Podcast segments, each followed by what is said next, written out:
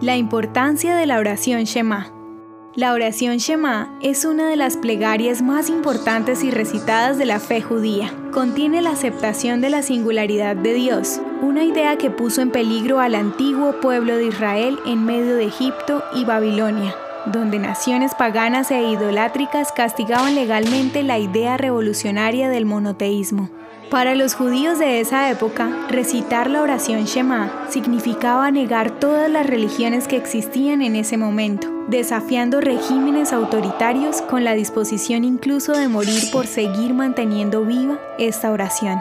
El recitar diario de esta oración es considerado como un mandato de la Torá y es recitado al despertar y antes de dormir. El primer verso de la oración Shema se encuentra en Deuteronomio 6.4 y se ora en toda liturgia judía, al igual que en el día más sagrado del año judío, el día del perdón, Yom Kippur. Tradicionalmente, los judíos se cubren los ojos con una mano mientras se declara en voz alta.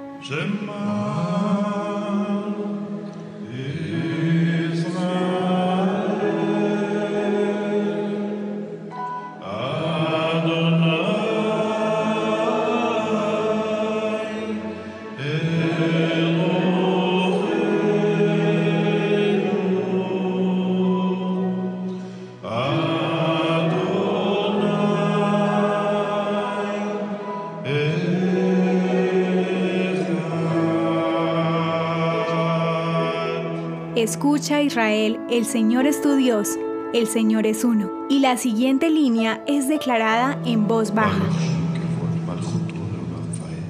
Bendito es el nombre de su glorioso reino por y para siempre. La oración Shema fue declarada en el monte Sinaí por el pueblo hebreo al recibir la Torá y por los hijos de Jacob antes de que él muriera. Es común encontrar en las puertas de las casas judías la Mesusá, que contiene esta oración. La oración Shema es una invitación a estar unidos a Dios y recuerda la meta espiritual, ser uno con Dios.